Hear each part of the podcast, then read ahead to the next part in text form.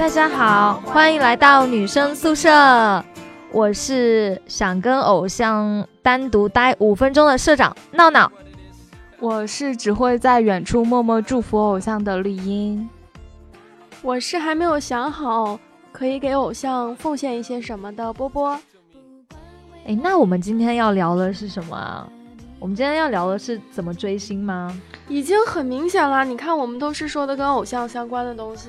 其实你刚刚一说追星这两个字，我就觉得我们真的是已经老了，已经远离这个圈子了。现在都是 idol 好吗？对，明星啊。对，现在都是什么饭圈，然后怎么怎么样的。天哪！哎呀，那如果像我这种小迷妹，现在变成什么了呀？呃，迷妹其实这个词还挺新的哈。对啊，只不过你可能是大龄迷妹了，或者说是现在因为每个粉丝都有自己专属的一个称呼嘛。对对对。所以你要看你的偶像他们的粉丝大概称呼自己是什么。你像什么，我只知道很久以前啊，什么张靓颖的粉丝凉粉啊，李宇春玉米啊，我这个好像真的很久。暴露年龄了，真的是暴露年龄。这十年前了吧？那最近的会是什么呀？嗯，最近。哎，最近其实我我了解到的关于这种什么偶像啊、追星啊什么的，就我有一条新闻我印象还挺深的，就是呃，某 某鲜肉小组合，就是他们的粉丝会。呃，在那个美国时代广场，然后帮他们买下了巨大的那个，就是那个那个广告屏，然后去帮他们庆生还是干嘛的？就还觉得挺惊讶的，因为以往上的可能都是什么某某公司上市啦，什么这种的才会出现在那个上面。就我觉得，哎，现在现在粉丝真的很有钱。对对对，对，就是我觉得说到现在的一个追星的现象，都是。追偶像是要付出巨大的金钱还有精力成本的。如果你没有钱的话，可能连偶像都追不起了。是这样的，你动不动就飞这个国家，飞那个国家，飞这个城市那个城市看演唱会啊，然后买周边呀，然后什么应援，然后干嘛干嘛的，就已经不是我们小时候那个什么买买杂志啊、听听歌这种的。嗯，就是呃，每个人在喜欢偶像的时候方式不一样嘛。嗯，我见过。嗯，大部分比较忠实的粉丝会买偶像的一切周边，嗯，然后有可能你进到他的房间，他的房间里全都是偶像的海报，嗯，对，然后身边全是他的杂志，有可能枕着他的杂志睡觉嘛，嗯，然后可能你的偶像是一个歌手，嗯，恰好他又很会跳舞，那你可能。每一首歌都会模仿，然后他的每一个舞步你都会跳，甚至有可能你会去模仿他的穿着，你会去模仿他的一些说话的一些语气啊，还有动作啊，还有表情，可能你会觉得这样你跟你偶像比较接近，就你去模仿他。对。而且怎么说，就是，嗯，我觉得很多人可能追星的这种东西，其实相对来说年龄是偏小的嘛。嗯，就是在那个时候，你的各种世界观、三观什么东西都没有很成熟，所以你有很多时候是会被你的偶像的一言一行去带着走的，对吧？对对对。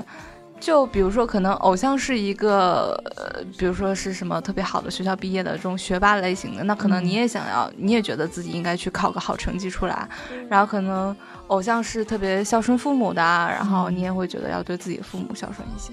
就可能他会比你，甚至会比你身边的人带给你的影响要大。对，就是你说的这个影响，我我可能当时追偶像的时候，最大的一个影响是我在。就是在打扮上会向他靠近，虽然我粉的是男偶像，但是他们，你你也你也知道，我我我当时我当时剪了一个很短的头发，然后因为我的偶像非常喜欢戴棒球帽，喜欢穿卫衣，然后喜欢穿格子衬衫，然后穿匡威球鞋，嗯，我的衣柜就是我整个初中跟高中的衣柜全都是就是牛仔裤加匡威再加卫衣，然后我戴棒球帽。但是后来头发慢慢长长了，是因为我偶像喜欢上全智贤演的野蛮女友了，然后我就觉得哦不行，那肯定要稍微的女人一点，所以头发就开始留长。然后后来的一些，一直到我大学的时候，我都在模仿野蛮女友的那种套路，就会觉得说啊这样的话，我偶像会不会喜欢我这种类型啊？哎，所以其实就嗯。如果你喜欢的是一个异性的偶像，然后某一天他可能什么有有男朋友或者有女朋友，或者爆出来结婚，甚至爆出来什么生了孩子什么的，嗯，你们是会是什么样的感觉啊？就会我有想过，嗯然后我有一天我看过一篇文章，我印象很深刻，是一个女粉丝特别喜欢罗志祥，嗯。然后她喜欢罗志祥大概十年吧，嗯。她有一天要结婚了，嗯。她在婚纱店的门口等她老公的时候，她就对着手机屏幕里头的罗志祥说了一句：“她说，嗯、我要结婚了，然后我可能等不到你了。”但是谢谢你出现在我的青春里，就是有一种跟她就说，当时她说完这句话的时候，他觉得像跟自己过去的一个告别仪式，嗯可能在他心里头，罗志祥已经成为她的那种隐形的男友，嗯他会觉得我跟我他背叛了他自己的偶像。对他会觉得我可能是相当于要跟罗志祥分手了，嗯因为我找到了另外一个人过我的人生，嗯，对，就是这样的一个感觉。呃。其实这个是粉丝结婚嘛，但其实。呃，娱乐圈里面等于说有一个不成文的规定，就是嗯一般、偶像结婚都是不对外公开的，对？对对对，尤其是那种呃，怎么说，就不能说是就偶像派明星嘛，嗯，然后靠着这种就是异性的这种吸引力去去发展的这些明星，一般都会很避讳自己的这些什么。你是想说刘？天王吗？嗯，对，其实他真的是一个，他那件事好传奇啊，对就是可以隐婚这么多年。是的。而且其实他当年有一个特别轰动的一个事件嘛，就其实可能现在的小孩子不太知道了，但是我觉得，就不知道，跟你们不是一个年代的。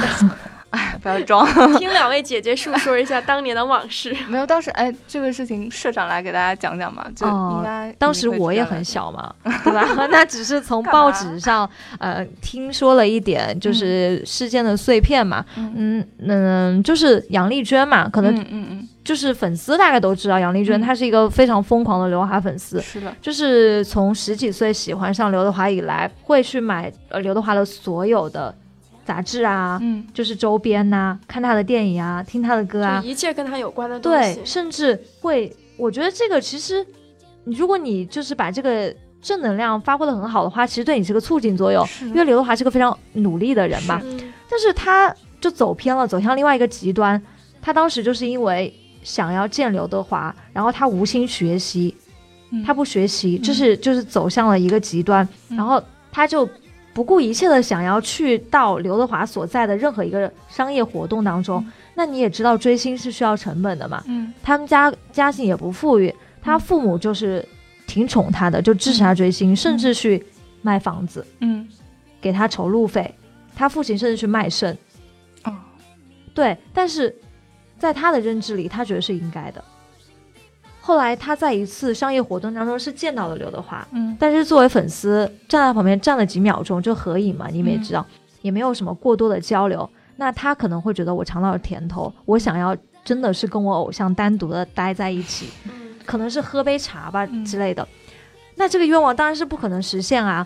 那他很着急，他父亲也很着急，因为他们当时从老家来到香港，已经把钱都花光了，就为了见刘德华。他父亲就会想说，我怎么才能让我女儿完成这个追星的愿望？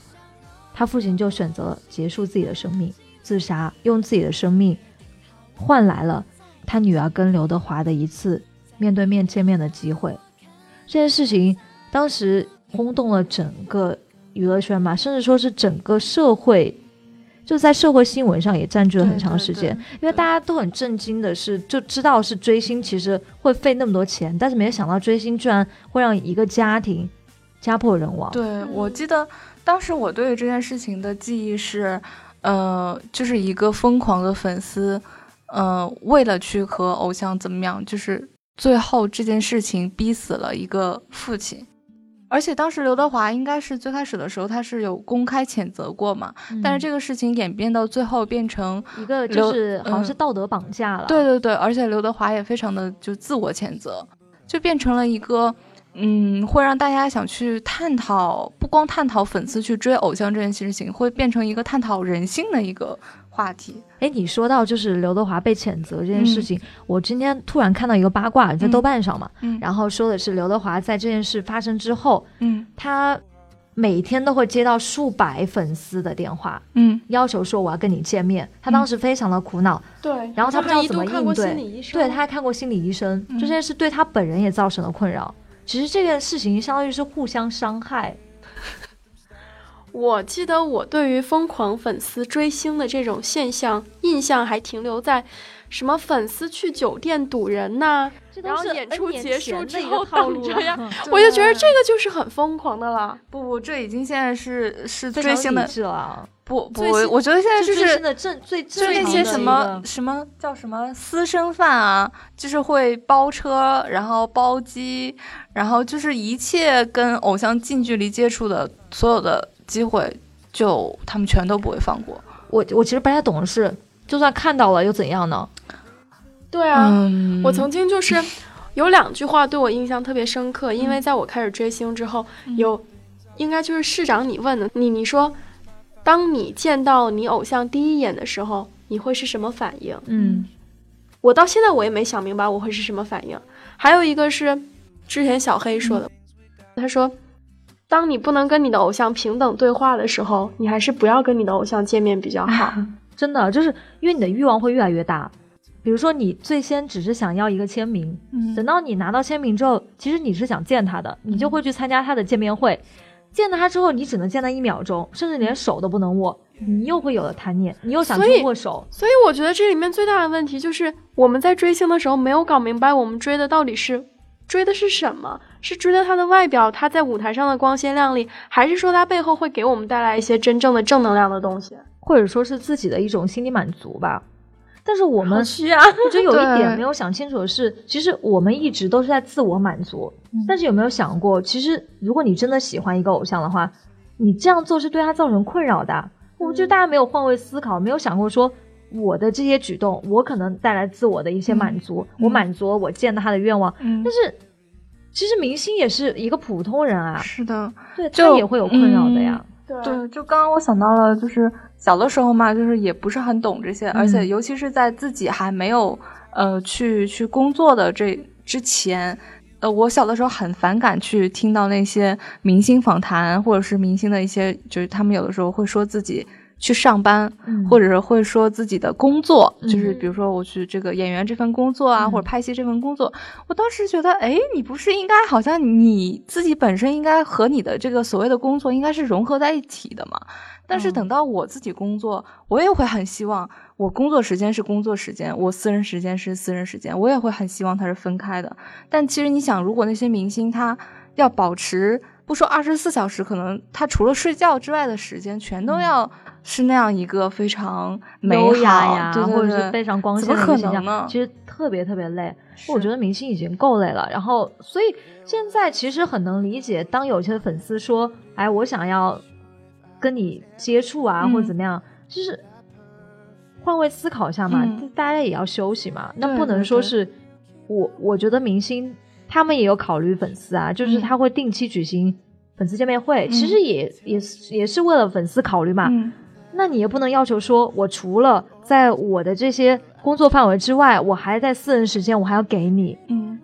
我就问你们一个问题，就是如果真的有一天你站在你偶像的面前，你可以跟他待五分钟，待五分钟 就没有任何人干扰，就你们两个，嗯，你想要跟他待五分钟吗？你想跟他做什么？有想过这个问题吗？要认真想想啊。他给了你私人的五分钟我说你，问的那个见到偶像第一眼要跟他说什么这个问题，我还没有想明白。你又抛了一个 另外一个难题，我要想说什么呢？其实我觉得啊我可能是一个，因为在追星方面其实还挺理智的，或者说我已经过了那个非常狂热的那个阶段吧。那我不知道每天都在盯着乒乓球看的人到底是哪一个？不，我觉我说的这个狂热可能是不一样的，就是嗯嗯，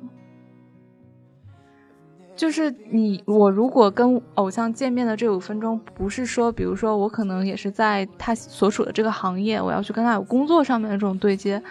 嗯、如果只是一个粉丝跟偶像的关系的话，我可能什么都不会做，我反而希望这五分钟他可以用来休息，或者是他本来在做什么就正常在做什么。哎呀，我觉得如果我是偶像，我有这么体贴的粉丝，我天天要开心死了。可是这样的话，你就不会有存在感了。对，但可能如果我万一我喜欢的是一个小明星的话，他可能嗯就永远红不起来了。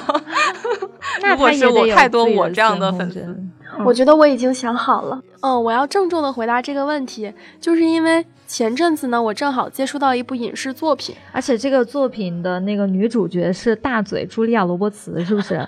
这名字就不用说了嘛，大家去猜一下就好了嘛。哼，你为什么要你为什么要抢我的台词？对，你说的没错，你非常了解我，是不是？我已经跟你安利过很多次了这部作品。不啊，因为我对你爱的深沉。那部影片里面呢？他就是说一个国际巨星，然后最后跟他的粉丝在一起了的故事。哇，真的好棒啊！但是其实那个男主也是一个非常，也是一个很有趣的人，本身就能够跟那个女主平等对话，能够给那个女主带来每天生活的一个惊喜。就是他们在一起的时候，时刻都是有惊喜的。所以，如果是我能够跟我的 偶像单独相处五分钟的话，我会希望跟他有一段，嗯，只属于两个人的散步时光。然后在这段时光里面，我们可以很随性的做一些，比如说聊天，聊一些我们共同感兴趣的话题，然后看到一些花草，看到一些树木，看到一些行人，就随意啊，就是很享受、很散漫的一个状态。然后五分钟之后，你的偶像就会从你身边离开，那我也会带着微笑离开那条路呀，或者继续走本来我就属于的路。包括可能是，呃，就是。把把这个偶像当成是一个普通朋友是吗？对。那我再问你们一个问题：现在你的身份变了，你不是一个粉丝啊，你是一个超级偶像，每天忙到二十四小时，恨不得就是没有时间睡觉那一种。然后你的粉丝非常的狂热，嗯，他跟你说，他说你可不可以给我五分钟？嗯，给我私人五分钟时间，我想跟你做五分钟我想要做的事情。你会答应吗？当然不会啊！他万一把我打晕了带走怎么办？嗯，那你想，你是一个粉丝，你愿意跟偶像待五分钟，但是你现在作为一个超级偶像，你却不愿意给你粉丝五分钟，为什么？要看演员啊，第一眼合不来，那为什么要跟那个人待五分钟呀？哇，我觉得是一个粉丝会这样想，我就是我的，我作为粉丝，我肯定是这样想的。对啊。但是你想，我如果是一个超级偶像，我会有多少个千千万万这种粉丝啊？每个人都想要五分钟的话，我还活不活了？那如果他威胁你呢？他说：“如果你不给五分钟，我就去死。”嗯，那也不要轻信他的话。哎，这个也不一定啊。其实这这真的是很多就是偶像很有可能会面临的。对啊，就是还有会被粉丝极致热爱，会被自己粉丝杀死的。是的吗？对，那个这个叫什么来着？约翰列侬吗？对，他是被粉丝杀死的。哇，我觉得好震惊啊！枪打死。枪杀，他是因为拒绝了粉丝跟他待五分钟吗？不，就是他粉丝太喜欢他了，就是我不能得到你，我也要摧毁你，是吧？好像就是我也忘了，可能是想让他永远停留在这个最美好的时候吧。好像太可怕了。我想想的话，如果是我是一个超级偶像，我的粉丝跟我说能不能给我五分钟跟你待在一起，我大概会，我大概会微笑的，就是跟他合一张影吧。嗯，然后就是。我会跟他说，我给你一分钟，嗯，剩下的四分钟是我的私人时间。但是我本来这五分钟都是我私人时间，但是我已经给了一分钟你我的私人时间了，所以你要体谅我，作为一个褪去了明星光环的一个普通人，要享受片刻的安宁。我就还是会。尽量的以以以个人的力量去对别人友善，但是会把它控制在一个合理的范围之内。对我，因为我我能理解粉丝的心情。我如果说我完全拒绝，这样也不太好，因为他会很失落。但是如果我一味的去纵容他的话，那对于以后我的生活会造成困扰。所以我就会采取这种折中的方式，让他明白我体谅你，但是你要体谅我。那其实市长，你刚刚说到那个。粉丝跟偶像之间要保持一定的距离，因为明星他也是人嘛，他也需要自己的空间。我还我是非常赞同的，我们应该都很赞同吧。但是像往常，就是影视作品中有讲到粉丝跟明星的关系的时候，可能给我们的印象大部分都是喜剧收尾，对美好的结局来收尾的。对对对，跟 黑粉结婚了之类的。嗯，但是最近有一部电影它要上映了，这部电影它叫《脑残粉》，然后它就是以非常名字你就知道，就是这个粉丝肯定很脑残。我觉得也是挺得罪粉丝。对呀，但是揭露了现实啊，因为卓伟最近说了句什么话来着？他说：“ 就是他说，呃，你如何看待现在的人追星啊？为什么呢？如如他们追星，说明他们还还是小孩子。对他们年少无知，心智不成熟。这句话从一个狗仔队的一个一个记者的那个嘴里面说出来也是可以的，我觉得是颇有公信力的。所以各位看到“脑残粉”这三个字，一定要对号入座一下，千万不要像影片中的这个主角、这个粉丝一样，最后导致了不可收场的一个结局。具体是什么结局呢？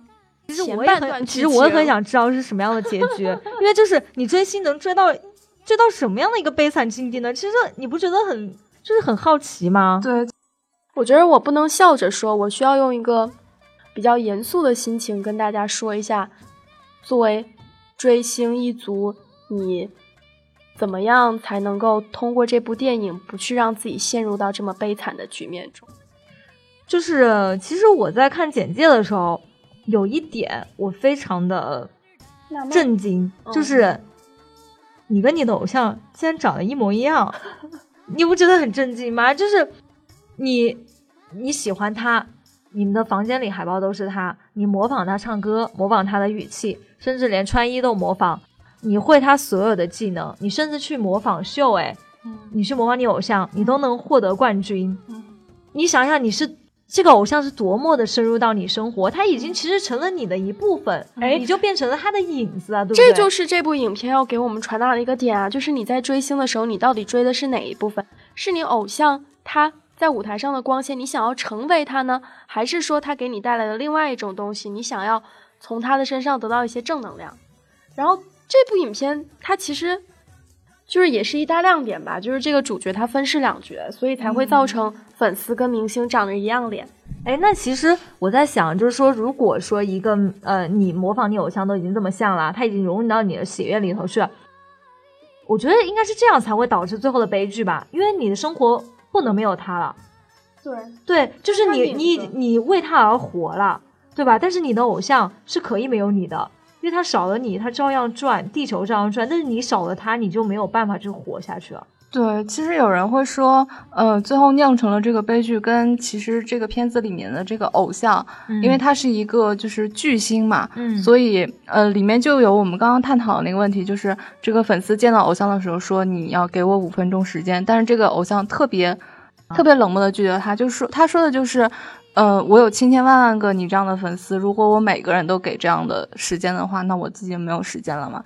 就很多人觉得造成这个悲剧跟这个偶像的他的处理的方式也是有关系的，所以你会欣赏我刚才处理的那一点吧？就是我会尽可能去满足你，但是我会让你知道，其实我只是。因为你是我的粉丝，我才会牺牲一分钟去。就我觉得这可能是一个两难吧，就可能不同性格和不同的偶像粉丝之间的关系也会有不同的倾向点。其实怎么讲，我会怕，如果我是偶像的话，如果我这么拒绝粉丝的话，我其实很怕，就是我我的形象会一落千丈，我有可能会变得就是没有人喜欢我了，我可能商业价值也就没有了，我可能从此就变成一个，就是从很红到。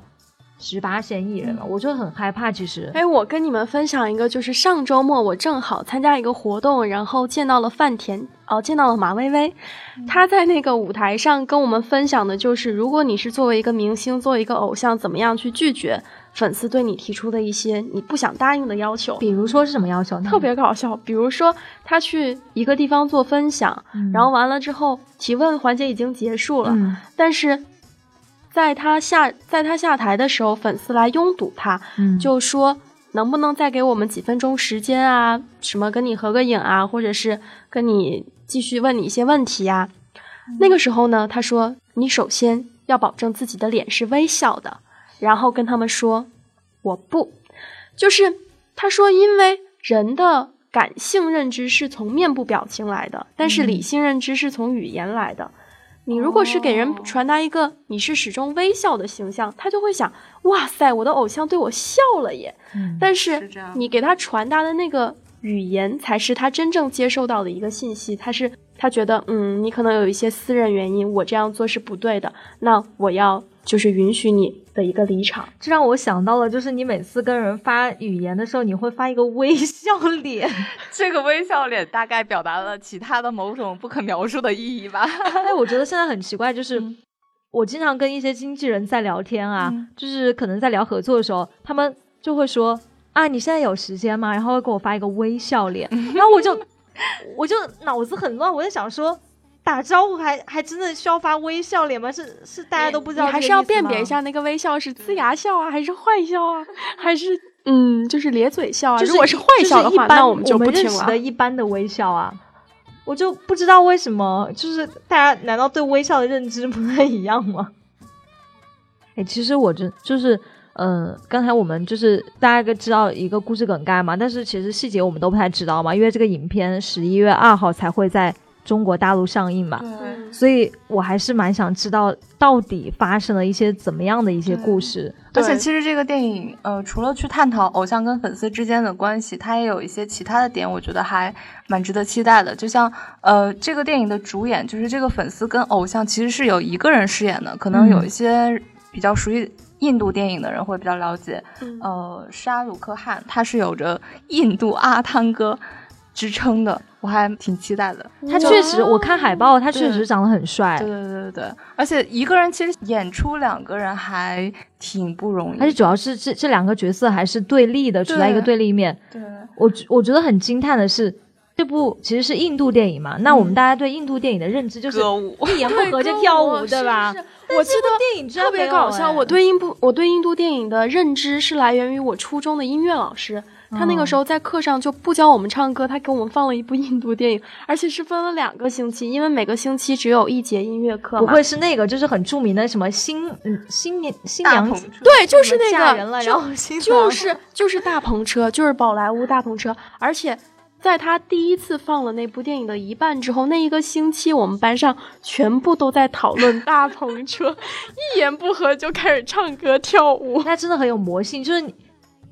你脑子里很有可能就单曲循环，这个很有魔性的。但是这部片子呢，它很少有舞蹈，哎，它其实算是对印度没有舞蹈吧？没有，它没有舞蹈吗？没有，哦，那时候没有舞蹈。那它其实算是一个，就是对我们认知当中的一个印度电影的一个颠覆。对，而且整部片子其实还，嗯，除了我们就是之前会聊的那种偶像跟粉丝之间怎么样怎么样，其实它还有很多悬疑跟惊悚的元素在里面的。就还挺期待的，追星追到惊悚，我还蛮真的还蛮期待。那我们这样好不好？我们呃，我们这个听了我们这期节目的听众，就是可以跟我们留言去讲一讲你们有没有就是关于追星的一些小故事啊，或者你们的一些看法。然后我们会选出呃十位粉丝，然后去送这个电影的电影票，好不好？对，而且如果你在上海的话，有机会跟我们面基，因为我们三个也要去看。所以，你当天可能在电影院的某个角落看到三个小女生正在看这部电影，然后看完了决定不追星了。哎，这部电影是什么时候上映啊？我我刚刚有说过吗？我有忘记。这部电影会在十一月十一月二号的时候上映。十一月二号，十一月二号会送票，会送票啊！所以大家可以多留一些言给我们。就每次其实看到大家的留言，然后我们都会想着说怎么样去跟大家聊天嘛。就每次你们没有发现，每次 你们发的评论我都秒回吗？市长我都在秒回。就你能不能矜持点？我们要做一个高冷的电台，好不好？啊，那人家在繁忙的工作当中也想看看粉丝，想跟粉丝互动嘛。你们都不理解我的心情，还不？多跟我留点言。对，好，我去买个那个水军，然后给你多刷一刷，好吗？好，那我们这期节目就到这里就结束了，大家不要忘了来抢票。是的，一共十张，我们给大家争取到了福利。嗯，好，那就这样吧，我们睡觉吧，拜拜。那我们关灯睡觉喽，晚安。